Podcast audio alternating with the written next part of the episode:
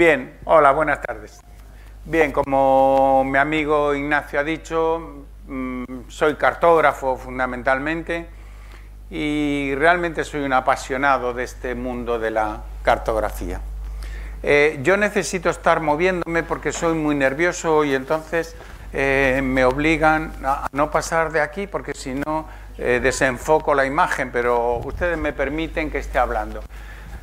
Para iniciar esta, esta charla, Vicente me pidió que hablase de mapas. Pero claro, decir habla de mapas es como hablar de nada, ¿no? ¿Y qué es hablar de mapas? Pues voy a intentar hacer una, una especie de putpurrí de, de mapas, de distintos mapas, y sobre todo de mapas donde lo que menos preocupa es la métrica. Ahora los nuevos cartógrafos piensan que lo importante es el milímetro. Aunque yo digo que realmente no piensan en el milímetro, piensan en el pelímetro, que es algo mucho más pequeño todavía que un milímetro y que sirve para poco. Y a veces cuento una anécdota que 25 centímetros aproximadamente lo que ocupan mis pies. Si me muevo, vuelvo a ocupar 25, pero nadie puede ocupar ese espacio que yo estoy ocupando.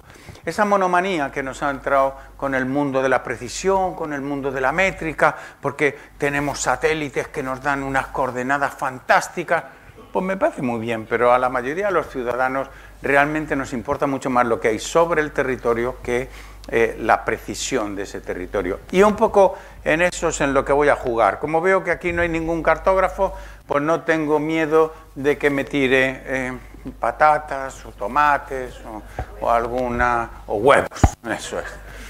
Bien, para mí hay un personaje que es tremendamente importante que se llama Framauro. Los que hayan bajado a ver la exposición sobre Magallanes habrán visto porque soy con Framauro soy muy pesado. Pero Framauro en el año 59 del 1400 dice una cosa que a mí me parece que es importantísima, el mundo no cambia. Solo cambia la percepción del hombre sobre el entorno que conoce.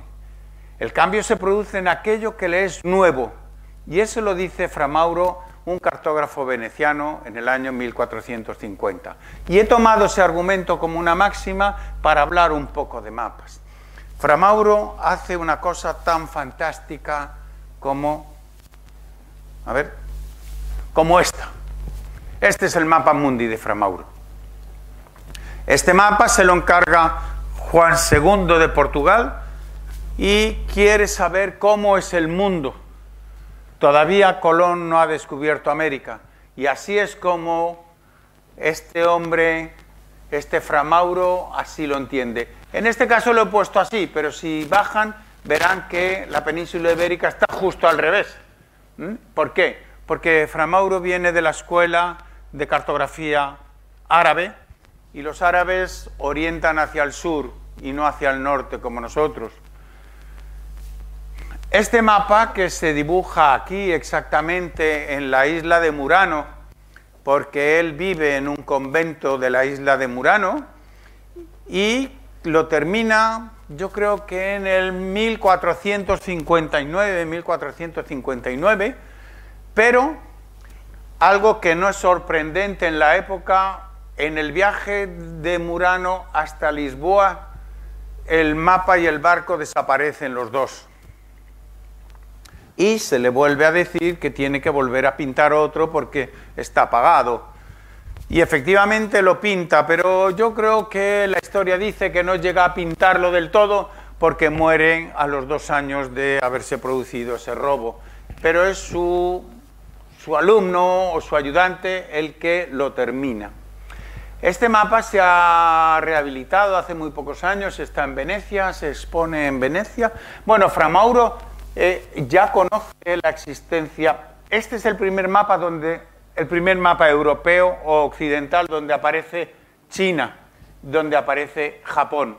¿Por qué? Porque la ruta de la seda está funcionando y ya los venecianos conocen eh, esta historia. Si lo ven y lo ven abajo, verán que aquí hay una serie de escritos, porque Framauro lo que le decía a los viajeros era, cuando vayas hacia la ruta de la seda, necesito que con la brújula me digas la orientación que estás llevando, cuántos, cuántas leguas has hecho para llegar a esa ciudad, pero lo que me interesa mucho es que me digas cómo son las gentes de esa ciudad, qué es lo que comen, cómo visten, si son altos, si son bajos, es decir, todas esas características de los hombres de cada una de las ciudades que se encuentran, mm, tú me lo vas diciendo para que yo lo pueda dibujar.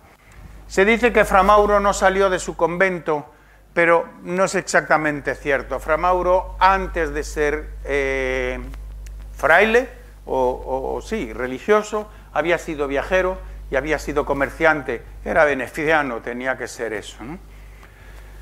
Hay una anécdota que es muy bonita y es que, ay, perdón, y es que eh, el Apolo 11, cuando aluniza, el Apolo 11 aluniza exactamente en un cráter que se llama el cráter de Framauro, en honor de este gran cartógrafo veneciano. Aquí sí que he dejado el mapa tal y como está. Aquí están viendo España, Portugal y el norte de África. Y así es como lo dibuja Framauro. Así es como se ve, por, insisto, porque ellos orientan o él orienta hacia el sur.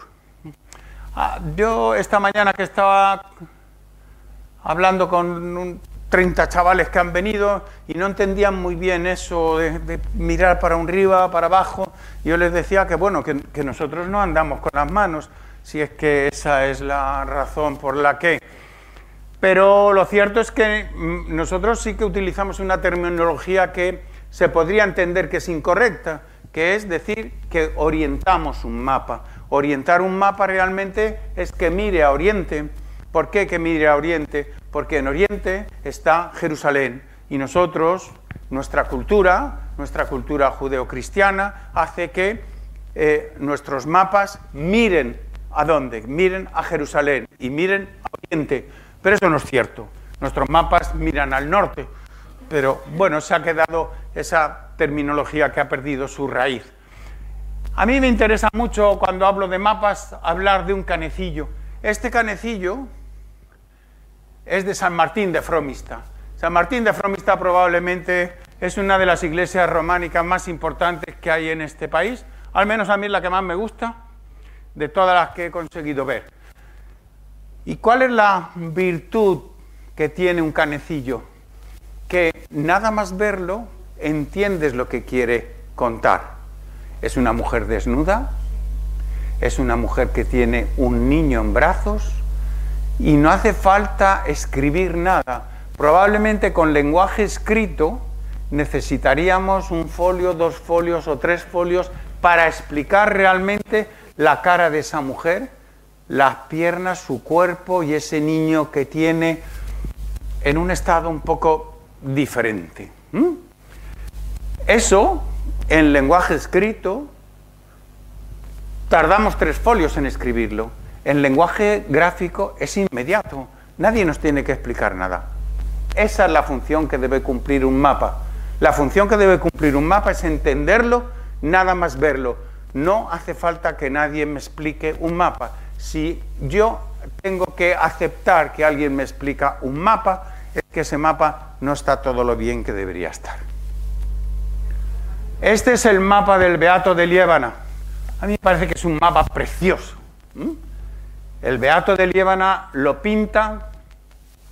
Bueno, es el mapa mundi del Beato de San Severo, pero realmente lo conocemos como el Beato de Liébana se pinta en 730 y eso es el paraíso.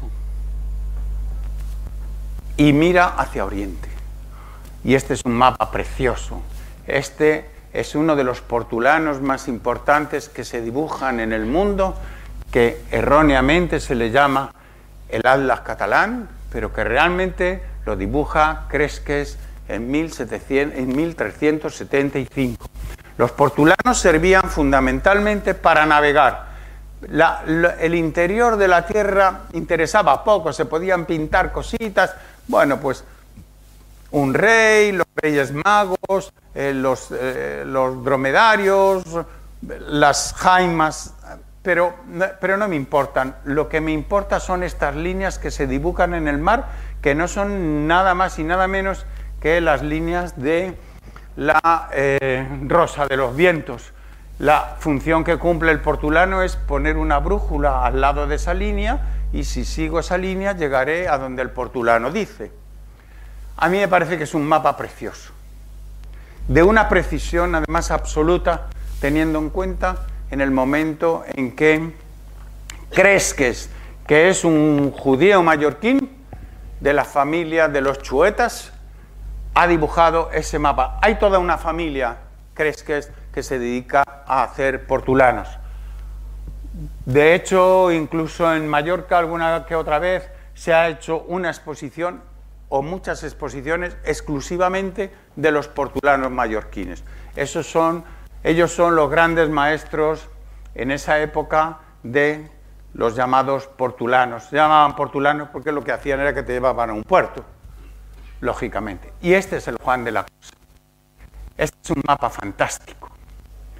El Juan de la Cosa se dibuja en 1500 por Juan de la Cosa. Juan de la Cosa es un cartógrafo cántabro. Realmente es de ese pueblo donde hacen esas anchoas maravillosas del mundo mundial y navega los diez primeros viajes que se hacen a lo que todavía no se sabe que es América ni se conoce como América, de los diez primeros viajes que los castellanos hacen a ese nuevo mundo, Juan de la Cosa hace siete.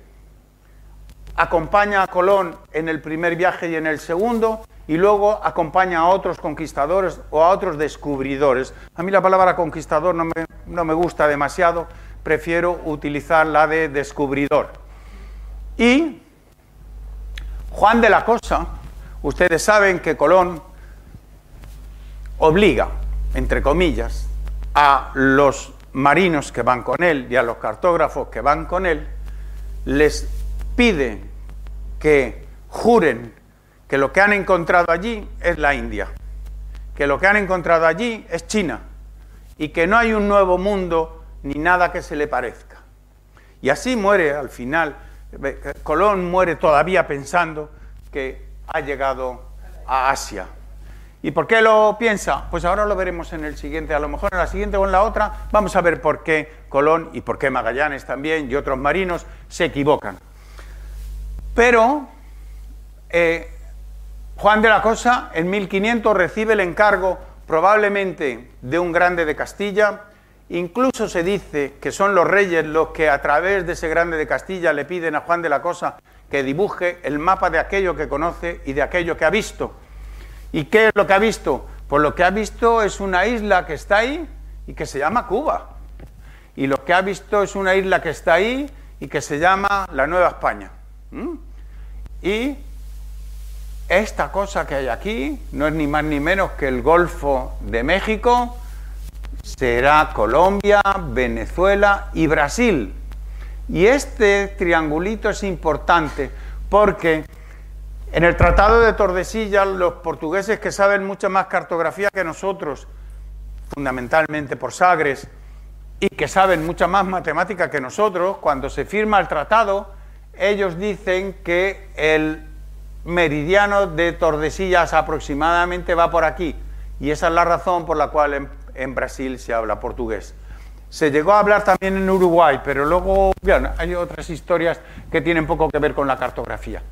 Bien, este es el mapa de Juan de la Cosa. El Juan de la Cosa son dos pieles de vaca unidas por aquí por el centro. Lo pueden encontrar en el Museo de la Armada en Madrid. Es un mapa absolutamente precioso.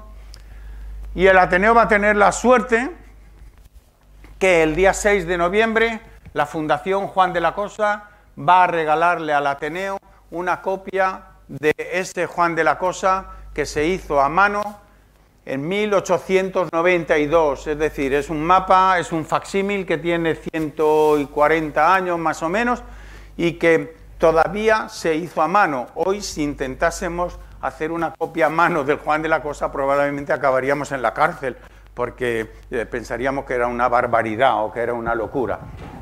Este Juan de la Cosa estará aquí el 6 de noviembre y a partir de ese momento podremos disfrutarlo todos. ¿Por qué? Porque la condición que nos pone esta fundación es que el Juan de la Cosa no se puede vender nunca, el que recibamos, ni tampoco, y, además tiene que estar expuesto en un lugar importante del Ateneo. Yo creo que vale la pena. Pero Juan de la Cosa tiene un detalle que romántico, si es que no existía el romanticismo, pero en esa concepción que tenemos de lo que es el romanticismo, tiene un detalle muy bonito hacia su maestro y hacia su mentor, que no es ni más ni menos que Cristóbal Colón. ¿Y qué es lo que hace? Pues pinta un San Cristóbal. Es un detalle que a mí me parece que es bonito y elegante, propio de un cántabro o de un santanderino, como eran entonces. ¿Y por qué? Esta es la razón por la que Colón se equivoca y por la que Juan Sebastián Elcano y por la cual Magallanes y todos los navegantes de la época se equivocan. ¿Por qué? Porque ellos pensaban que la Tierra tenía este diámetro. Eso es lo que dice Posidonio 150 años antes de Cristo, pero sin embargo la Tierra es así. Eso es lo que dice Eratóstenes 300 años antes de Cristo. Sin embargo, Ptolomeo lo que hace es que coge como verdad el radio que dice Posidonio y no el radio que dice, y que, dice Eratóstenes. Entonces, ¿qué es lo que pasa? Que cuando Colón está llegando a ese nuevo mundo, a esa América, él piensa que está en China, porque Toscanelli es lo que dice, la longitud de, ese, de, ese, de ese océano es mucho más pequeña en el mapa de Toscanelli y en todos los mapas de Ptolomeo que lo que de verdad son. Esa es la razón, pero yo le he llamado, este es el error que cambió el mundo, gracias al error que comete eh, Toscanelli y que comete, que comete Ptolomeo primero y luego Toscanelli, llegamos a América, si no probablemente pues habíamos seguido viviendo en aquello de que mm, en el Atlántico hay un, una catarata enorme, que los barcos se hunden y que las almas de los cristianos desaparecen. Un poco cuando llega Juan Sebastián Elcano y le dice al rey Carlos, la tierra es redonda y es única, solo hay un mundo y le hemos dado la vuelta.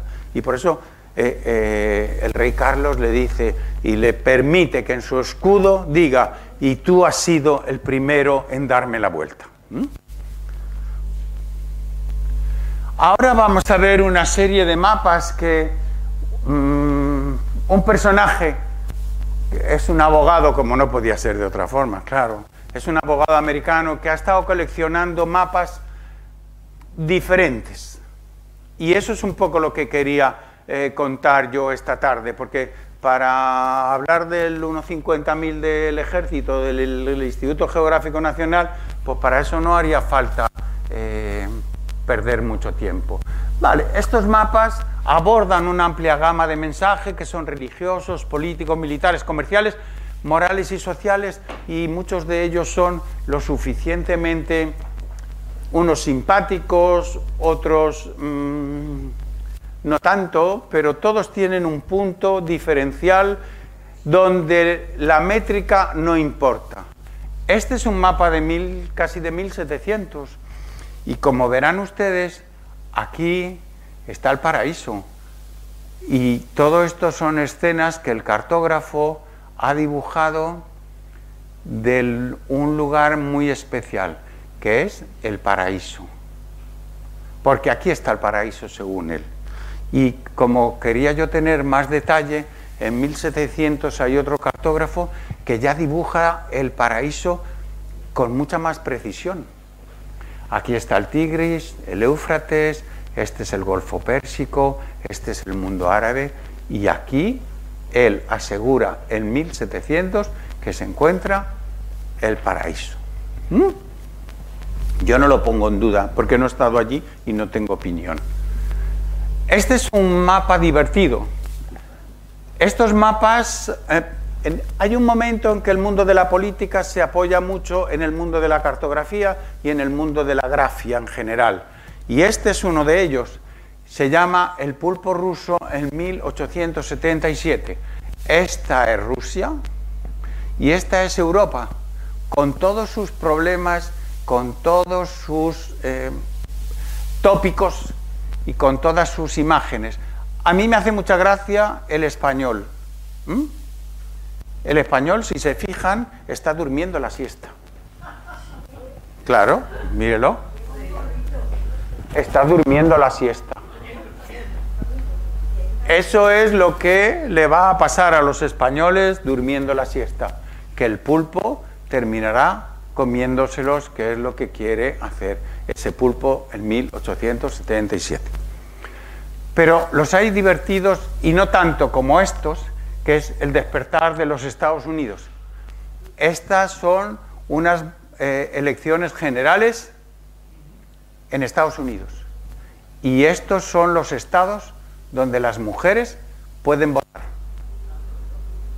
Tiene poco que ver con la métrica, pero es lo suficientemente simbólico como para que el mapa, a mí al menos me ha gustado mucho y me parece tremendamente atractivo, que en una imagen tan sencilla como esta me está diciendo dónde hay unos estados que se permite que la mujer vote y otros estados que si se da cuenta todos son bichos y seres medio, eh, medio esqueléticos y demás, que son aquellos estados donde no votan las mujeres. ¿Y dónde está el centro de un mapa? Aquí, por ejemplo, en 1915, los americanos, los Estados Unidos, que entonces ya empiezan a ser una potencia, dicen, pues ahora el centro del mundo somos nosotros. Y por eso hacen este mapa. Todo el mundo rueda alrededor de este espacio geográfico, que es Estados Unidos. Pero este mapa a mí me parece tremendamente interesante. Cuando la ONU tiene que buscar un escudo, se crea un grave problema. ¿Dónde pongo el centro de la Tierra? ¿Dónde? Los americanos quieren que sea, lógicamente, ellos el centro, los rusos quieren que sean ellos el centro, los europeos también quieren ellos el centro, y al final se llega a un acuerdo que a mí me parece realmente interesante el centro de la Tierra es el Polo Norte. No es de nadie. La Tierra no es de nadie. Mm, en principio, si, si no lees el porqué, pues bueno, ves ahí como un cachito de tierra y unos meridianos y unos paralelos, de anda, qué bien, qué bonito lo han hecho. Bueno, tuvieron que estar muchas horas para llegar a ese acuerdo. ¿Dónde pongo el centro? En este momento creo que es Madagascar. Y además está boca abajo porque este es esto es África y esto es el, Cabo de Buena Esperanza o Cabo de las Tormentas. ¿Y por qué no va a estar el centro ahí? Es un poco la idea de Framauro, cuando veíamos que la Tierra, que la península estaba al revés. Pues lo mismo le ha pasado a la NASA, que ha decidido que, ¿dónde está el mundo? El centro. Es que no hay centro. Toda la superficie es el centro cualquier parte de la superficie. Este mapa es muy interesante. Este mapa es el que dice qué es lo que Alemania quiere en 1917, qué es lo que Alemania quiere en la Primera Guerra Mundial. Todo esto es lo que Alemania quiere. ¿Mm? Y gráficamente se ve inmediatamente. Es un poco lo del canecillo de antes. Si yo lo quiero explicar eh, eh, hablando, sería para mí muy complicado llegar a que eh, fuesen capaces de entender lo que quiero decir en este mapa. Este es el mapa probablemente más limpio que hay en el mundo. Es el mapa del metro. No tiene nada que ver con la métrica. Nada que ver con la métrica. Es del año 31, es el metro de Londres. Pero quien lo inventa, para mí es un hombre magnífico, es un hombre listísimo, porque es un hombre. ¿Por qué? Porque ha conseguido hacer un mapa donde no hay nada de métrica, pero sin embargo todo el mundo entiende que para ir de aquí a aquí con esta, eh, con esta línea que es verde, eh, a mí qué más me da por qué calle va, o si está bien o no está bien la curva, ¿qué más da? Si lo que quiero es saber cómo llego desde aquí hasta aquí. Por eso ese mapa está considerado como el mejor mapa del mundo. Y este es muy divertido porque alguien, apoyándose en la teoría del mapa del metro, lo que ha hecho ha sido dibujar todas las vías romanas. y es igual de limpio. No importa, seguro que la vía romana no es así en la África del Norte, pero ¿qué más da? Si eh, yo lo que quiero saber es que de aquí a aquí voy a encontrarme con cinco ciudades que los, los romanos, en el mundo de los romanos ya existían. se, cometen errores que a veces son divertidos y a veces son intencionados. Este es un error intencionado. Y yo pregunto si Portugal es tan pequeño como creemos. Porque Portugal, además de Portugal, son todas las islas, es Mozambique, es Angola. De modo que llegas a la conclusión de que Portugal en el año 34 es casi más grande que toda Europa. Pero siempre pensamos en Portugal como esa franja que tenemos ahí a la izquierda que, bueno, que tiene que pasar por nuestra casa para salir a Europa. No, pues mm, Portugal es casi más grande que Europa. Año 38 estamos en Europa en una situación política y militarmente complicada y alguien dice que estos son los nuevos portadores de la peste negra. En el año 38 está este señor, está este, está este, y este, y este, y este, y este, y este, y este, y también hay un señorito por ahí que más o menos lo conocemos, que es este. ¿Mm? Eh, vuelvo a lo que decía al principio, es un grafismo y se entiende perfectamente qué es lo que está sucediendo en esa Europa que nosotros tenemos. En el año 41 hay una revista americana que saca este mapa y entonces quiere hacerle entender a los Estados Unidos de América que el mundo y que la guerra europea no está tan lejos como ellos creen. ¿Por qué? Porque los americanos en principio no eran partidarios de entrar en la Segunda Guerra Mundial. Pero alguien le dice esto es Alemania y están invadiendo Rusia y cuando invadan Rusia invadirán Siberia y cuando invaden Siberia podrán pasar a Alaska directamente sin ningún problema. Es decir, si ustedes no quieren que entremos en la guerra, no entramos, pero no vayan a pensar que la guerra está tan lejos de nosotros, la tenemos a un paso. Este es uno de las... Hay una teoría que dice que este fue uno de los planos, uno de los mapas que convenció a la mayoría de los americanos que tenían que entrar en guerra, porque si no, terminarían cantando con el brazo en alto. ¿Mm? Aquí hay otro mapa, es un mapa bonito, es un mapa del mundo. ¿Mm? Y aquí un mapa australiano, donde efectivamente está orientado también hacia el sur. De hecho, Australia está aquí y está en la Antártida. Lo he traído simplemente porque es un mapa, bueno, divertido para nosotros que estamos acostumbrados a otro tipo de orientaciones. Este mapa es de lo más interesante, es el mapa según nuestros prejuicios. Y es un mapa del 85, es un, eh, perdón, es un mapa relativamente nuevo, pero el autor lo que ha hecho ha sido ir poniendo cuáles son los prejuicios y qué es lo que cada uno piensa de los otros. Nosotros somos gitanos, según este mapa. Yo no entro en si eso es cierto o no, pero nosotros somos gitanos.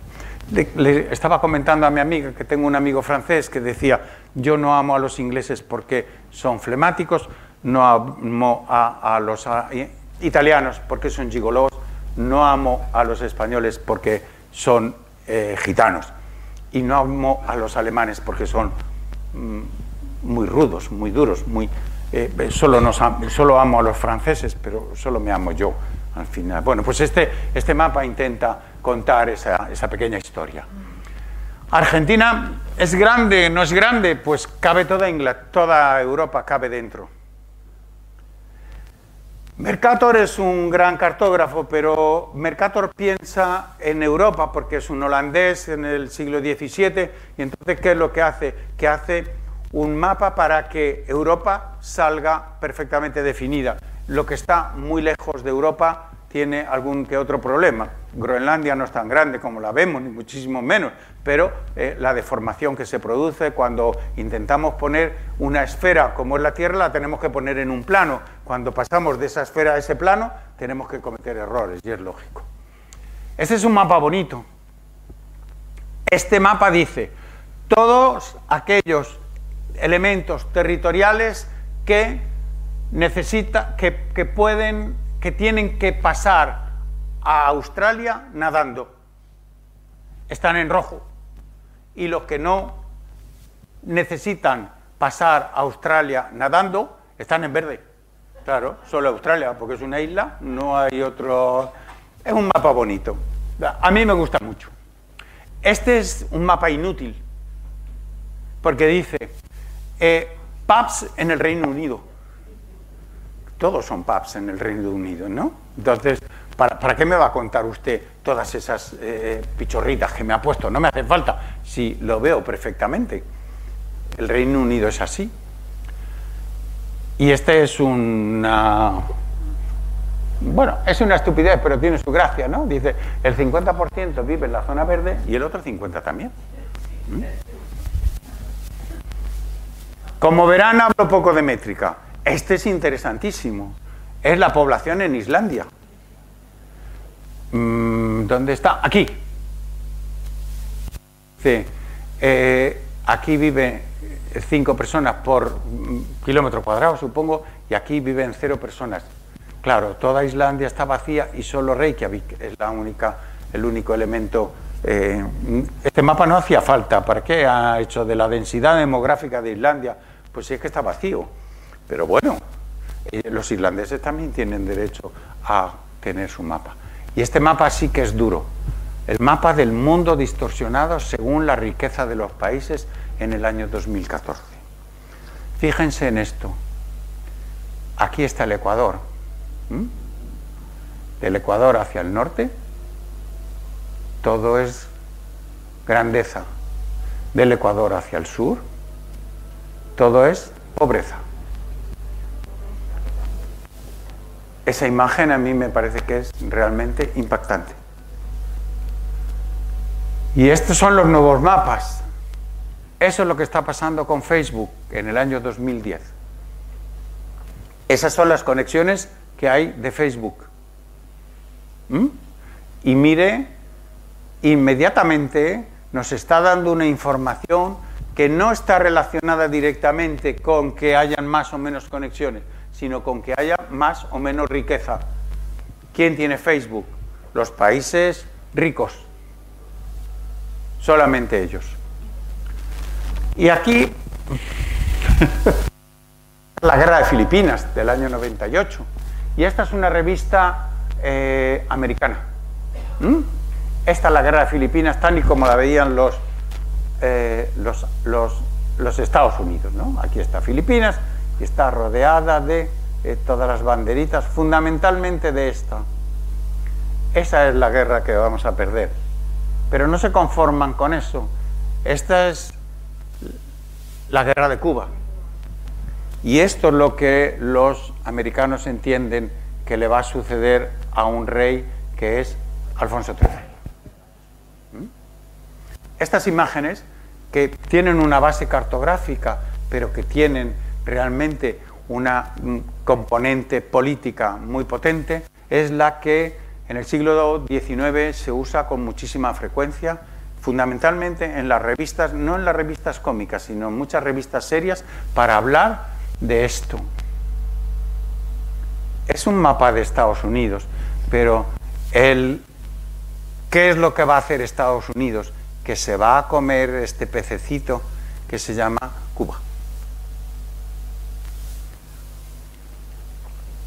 Y este, mm, bueno, este señor es Napoleón, que quiere agarrar todo el mundo y al final se tiene que agarrar a su escudo, a su heráldica, porque todo el mundo se le está, se le está escapando.